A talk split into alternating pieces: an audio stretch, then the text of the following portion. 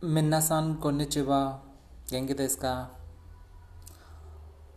Today we will discuss the five reasons uh, to study Japanese, and that too is in Japanese. The first reason people tell about learning Japanese is Nihon ni ryoko shitai. Nihon ni ryoko shitai. That means I want to travel to Japan. Nihon ni ryoko shitai. Nihon ni ryoko shitai. It's a beautiful place. Utsukushi gengo desu. Utsukushi gengo desu. Utsukushi gengo desu. Watashi no shigoto ni yaku ni tachimasu. Watashi no shigoto ni yaku ni tachimasu. It is useful for my job. Watashi no shigoto ni yaku ni tachimasu. It is useful for my job. Another reason people give is Nihon no bunka ya hitobito ga daisuki dakara desu. Nihon no bunka ya hitobito ga daisuki dakara desu. That is, I love Japanese culture and people. Nihon no bunka ya hitobito ga daisuki dakara desu. Another reason is pato no pato patona no kazoku to nihongo de hanashitai no de. Patona no kazoku to nihongo de hanashitai no de. I want to speak to my partner's family in Japanese. This is for people who have uh, who have a Japanese spouse. Patono no patona no kazoku to nihongo de hanashitai no de. So these are the reasons for which people are people prefer to learn Japanese. Other than that, we will learn today. We will learn about some words which are not translatable. They are popular in Japanese culture, but the exact translation is not available in English. But still, they matter. So, the first word is itadakimasu. Itadakimasu. Its literal translation is I eat or receive in a humble and respectful way. When you start to eat a meal, whether it is a breakfast, lunch, or dinner, you say itadakimasu. Itadakimasu. For example, Oishisu no ramen itadakimasu. That means the ramen looks yummy. Itadakimasu. Another word is gochisu sama. Gochisu sama means delicious food, treat, feast, banquet, etc. in a respectful style. So, gochisu sama.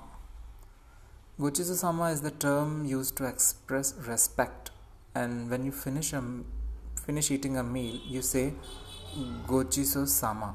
So we have two expressions. One for while starting a meal, that is itadakimasu. And for after finishing a meal, we say gochisu sama. Gochisu sama. And uh, uh, an example of it is gochisu sama okasan kyo no yoshuko yoshoku wa totemo oishikatta ya? Gochisu sama okasan kyo no yoshoku wa totemo oishikatta ya oishikatta yo. That means gochisu sama tonight's dinner was really good mom Another word is otsukare sama. Otsukare sama literally means you must be tired. Otsukare sama. Otsukare sama has some different meanings depending on the situation, all of which are handy to use. It can mean hello, well done, you must be tired, see you, goodbye, and so on. But its literal meaning is you must be tired. Otsukare sama. Otsukare sama. It can be used to say well done or good job, to be to praise or to be thankful for someone who finished something. Otsukare sama. For example, Kaigi deno purezen otsukare sama. Well done for the presentation at the meeting. Another example is Otsukare sama des matashita. See you tomorrow. Otsukare sama is a very common greeting in work settings, especially among colleagues. Another expression is Ojama shimas. Ojama shimas. It means I disturb. Ojama shimas. This is a greeting phrase to use when you enter someone's house, especially when you are invited. It's to show gratitude for the host for the invitation and makes you seem polite as a guest. Ojama shimas. Ojama shimas. Ojama shimas. Sugoku hirokute suteki no suteki na ouchi desne. Ojama shimas. Your house is very spacious, spacious and nice. Ojama shimas. Sugoku hirokute suteki na oichi desne. In Japanese, we usually say ojama shimasu when visiting someone's house. So ozamas oza, ozama shimasu means I disturb. But it's used when you enter somebody's house, even when you are invited. You use this. Another one is mottai nai. Mottai nai. It means no dignity or importance. Mottai nai. Mottai nai means it is associated with a feeling of being attached to it and reluctant to throw it away. Mottai nai can mean what a waste, how wasteful, it's too good for, you don't know what you are missing, etc. Example is uh, the situation, for example, like this phrase may be used when something that's still useful or worth something is either not being used or going to be thrown away. This can be used for people, opportunities, situations, and so on. For example, お腹いっぱいだからと言って食べ物を捨てるのはのはもったいないよ。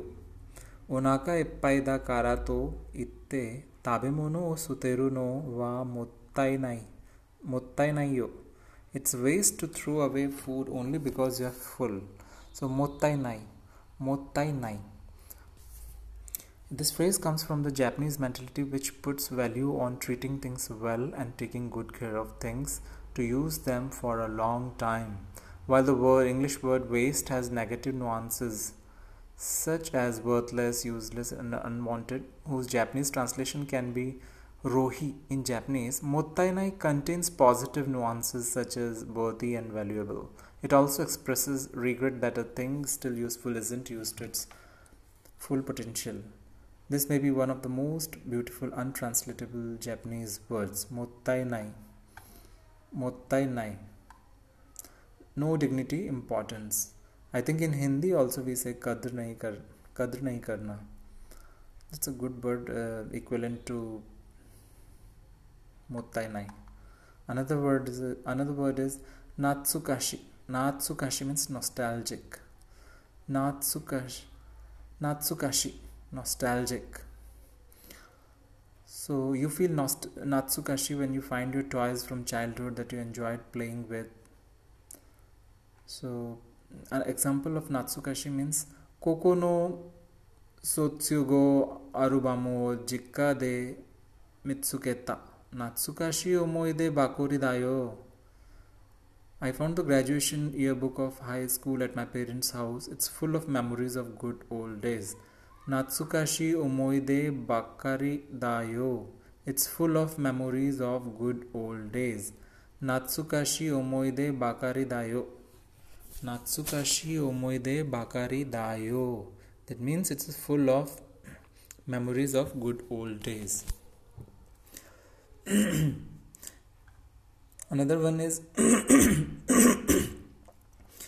Yoroshiku Onegai Shimasu. Yoroshiku means suitable favor please. Good, right.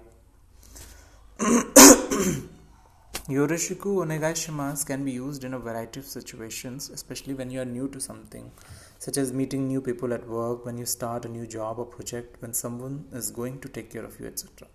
So, kyokara kono kurasu ni sankasuru Tanaka desu. Yoroshiku. I am Tanaka who starts this class from today. Yoroshiku onegai shimasu. Yoroshiku onegai shimasu. Kyo kara kono kurasu ni sanka suru Tanaka desu. Yoroshiku onegai shimasu. I am Tanaka who starts this class from today. Yoroshiku onegai shimasu. That means suitable favor please. This phrase is very useful. It doesn't actually has a have a particular clear meaning and so you can use it for many occasions. It's also used to finish a conversation or email message. Another word is wabi sabi. Wabi sabi literally means frugal, simple, and quiet, silent. It's a concept or view of Japanese beauty. It accepts and values things which are natural and transient, as well as imperfect, impermanent, and incomplete. Example uh, an asymmetrical wooden table with a natural and original shape, as well as the grain of a tree, is a great example of imperfection as an aesthetic according to Wabi Sabi. So, Wabi Sabi is also used to express the concept of valuing simplicity and humility rather than luxury and impressiveness. Its example is Kenin jiwa mirano no daisedo no Yonigoka de wa naide naiga zen no wabi sabi no fuzeiga aru. that means the Kennin-jin temple isn't gorgeous like Milano Cathedral, but there is Zen taste of wabi sabi. Zen no wabi sabi no fuzeiga aru.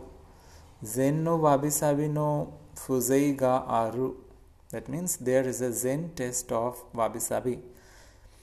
Kennin ziwa Mirano no daisedo 大聖堂のように豪華ではないが、禅のわびさびの風情がある。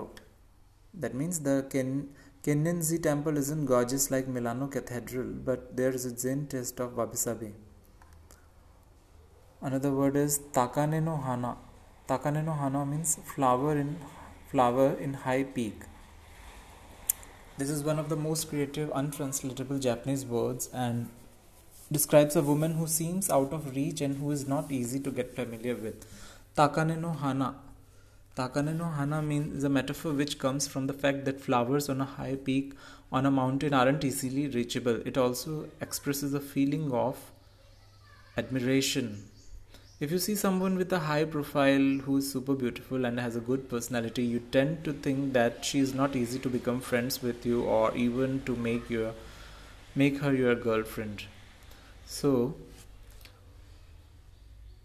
ताकाने नो हाना ताकाने नो हाना example is बिजिन ना Kaori सानवा कुरासुदे इच्छिबान युशु दे दाइगा दाइगी क्यो दाइकी ग्यो no साचो रेजो देस गाको जुदे ताकाने नो हाना नो सोनजाई देस ने beautiful Kaori is the smartest girl in the class class and she is the daughter of a large company CEO. She is Takane no Hana in school, isn't she? Gakkoju de Takane no Hana no sonzai desu ne. Gakkoju de Takane no Hana no sonzai desu ne. She is Takane no Hana in school, isn't she?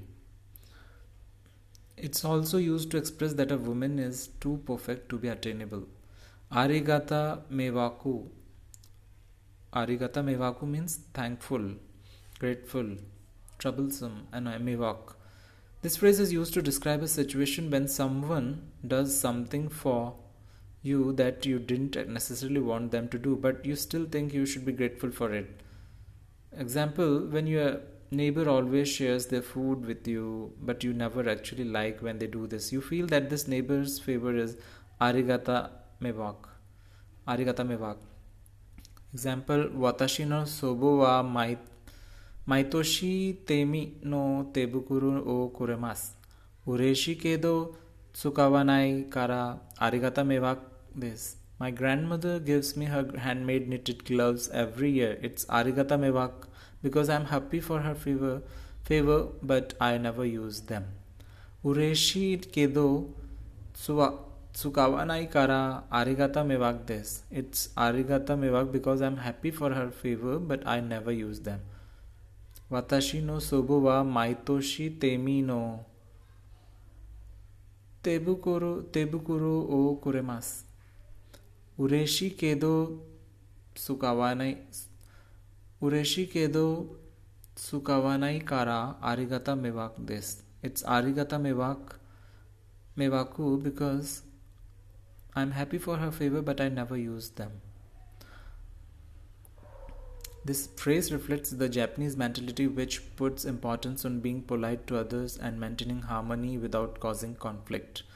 Japanese people can't easily say no, especially when it comes to favors and offerings, because people think saying no will hurt or offend the other person's feelings and would cause them some sort of conflict, breaking harmony. So, these are the words and lastly i would share with you some tips to learn japanese in japanese. So nihongo de terebi o miru. Nihongo de terebi o miru. That means watch tv in japanese. Nihongo gakushu apuri no tsukau. Nihongo gakushu apuri no tsukau. That means use japanese learning apps. Third is tomodachi to nihongo de hanasu Tomodachi to Nihongo de Hanasu. Talk to friends in Japanese. Another one is Nihongo de Nikki o Tsukeru. Nihongo de Nikki o Tsukeru. Keep a diary in Japanese. Another one is Nihongo no Hon o Yomu. Read a Japanese, read a book in Japanese. So these are the few tips which you can utilize accordingly as per your convenience. I think watching Japanese TV in Japanese and uh, reading a book in Japanese are easier options. Finding somebody to speak in Japanese and keeping a diary in Japanese and using Japanese learning apps is uh, a bit difficult. Not possible for everybody, but these things you can do watching watch TV in Japanese. Nihongo de terebi o miru. Nihongo no hono o these two things you can do. That's it for all for today. Matashita